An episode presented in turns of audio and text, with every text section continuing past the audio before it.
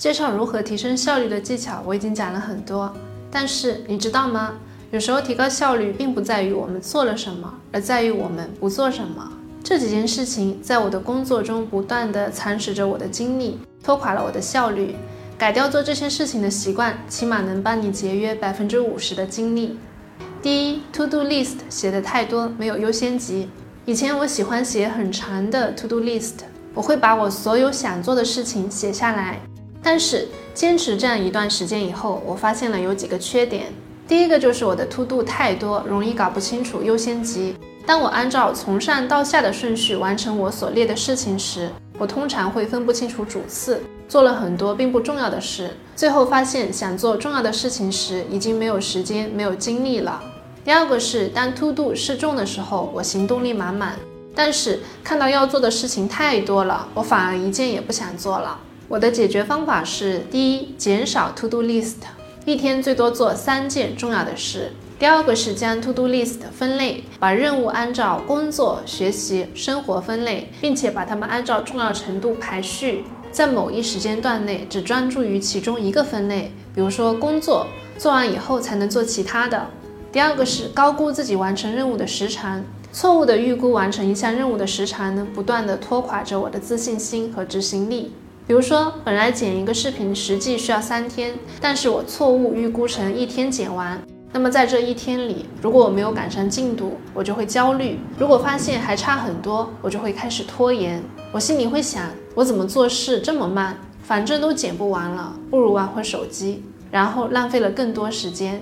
如果我把预估的时间拉长，本来一个视频需要三天剪完，我预留五天，那么我就会有更积极的心态。我心里会想，还有五天，我能顺利的完成我的工作。在我每天回顾我的工作的时候，发现进度是正常的，甚至有些提前，我就会觉得轻松。我发现，在我做计划的时候，我经常会高估我的完成能力，错误的估计我完成一项任务的时间。所以，我的解决方法是在给自己设定计划的时候，我知道会有预估偏差，所以我会在这个基础上再加一点时间。如果我预估完成一个视频需要三天，我就会加上偏差值两天，那么五天对于我来说呢就比较准确了。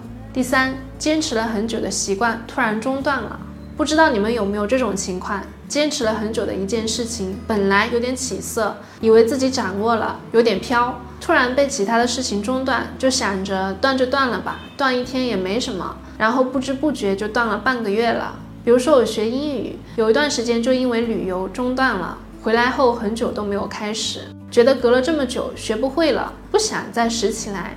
直到再重新开始的时候，已经过了一个月。有些习惯呢，就是在这样的中断下永远的放弃了。我现在的处理方式是给自己定一条铁律，除非特别紧急的事情，我会中断一天，但隔天就会续上，绝对不让我的习惯中断超过两天以上。第四是把事情想得太复杂了，想太多同样让我焦虑。在我还没有开始做一件事情之前，我总是会想象很多困难，比如说在我刚开始做视频博主之前，我就会把这件事情想得很复杂，万一我忘词怎么办？万一我家太吵怎么办？万一没有人看怎么办？我想象了太多万一，但我真正开始做的时候，却发现忘词可以写脚本、背脚本；家里太吵可以换个话筒，没有人看也无所谓，就当做练习。并且我发现这些问题都是在后来的日子里一点一点解决的，并不是一下子全部解决的。只要开始做了，就会发现一切没有那么难。所以。根本不用想那么多，想好第一步要干嘛，就甩开膀子干。等你遇到困难的时候，你自然知道怎么应对。第五是工作成瘾，想做的事情太多，不给自己休息时间。另一种拖垮我的心态是，我总想做的更多，因为我是自由职业，在工作时间上没有特别明确的界限。在我完成了计划的工作之后呢，我总想着再多做一点，做完我就休息，然后一件接一件，根本停不下来。我有一种工作成瘾的心态。什么是工作成瘾？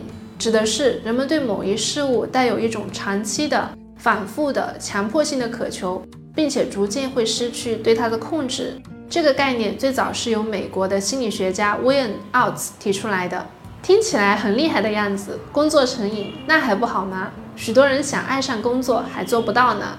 其实并非如此，工作成瘾和其他活动成瘾并没有太大的区别。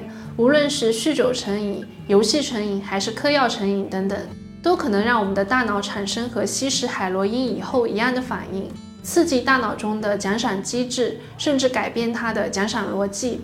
讲到这里，就不得不介绍一下，在我们的大脑中掌控着我们的愉悦感的快乐源泉——多巴胺。多巴胺是由大脑分泌的神经递质，参与对躯体的运动、精神活动的调节。多巴胺的分泌会使人感觉良好，而当多巴胺分泌不足时，人会变得迟钝、消沉。其实我们在电视上看过的嗑药成瘾，它的逻辑和行动成瘾类似，都跟多巴胺有关。它的成瘾逻辑是，药物与大脑中的阿片类受体结合，会触发多巴胺的分泌。随着时间的推移，人体开始对阿片类药物产生耐药性，体内的阿片类受体数量可能会减少变弱。要想体验与以往等同的愉悦感，人们就需要服用越来越大的剂量，而这一循环呢，就会导致身体产生药物的依赖性和成瘾。工作成瘾的原理在于，我们不从药物获得愉悦感。而是从完成一件又一件的工作的成就感中获取愉悦感。这种愉悦感可以对抗生活中的自卑、无力、孤独或者失落，这也会使人上瘾。工作成瘾容易发生在哪些阶段呢？第一个是去到一个完全陌生的环境，比如说刚刚去到异国他乡求学、工作，身边没有朋友，感到孤独。第二个是在一个过于压抑的环境、缺乏沟通的家庭环境中成长。第三是失恋阶段，但你感觉失落无望，也许工作呢是唯一的避难所。神奇的是，在工作成瘾以后，几乎不需要其他激发因素，工作中所带来的成就感就能激发我们不断的投入。我在刚毕业工作的时候就已经养成了工作成瘾的习惯。刚去到陌生的城市，让我感到孤独，我也不太爱交际，所以工作和学习的投入使我获得了极大的成就感。但任何事情都要讲究适度，如果超过正常的工作量，就会对我们的身体、精神造成伤害。比如说，当我在一段时间内无限度的沉迷工作，我就会失眠，大脑无法停止的高速运转，分心，身体过度疲劳等等，然后会进入一段很长的调整期，几乎没有办法专心工作。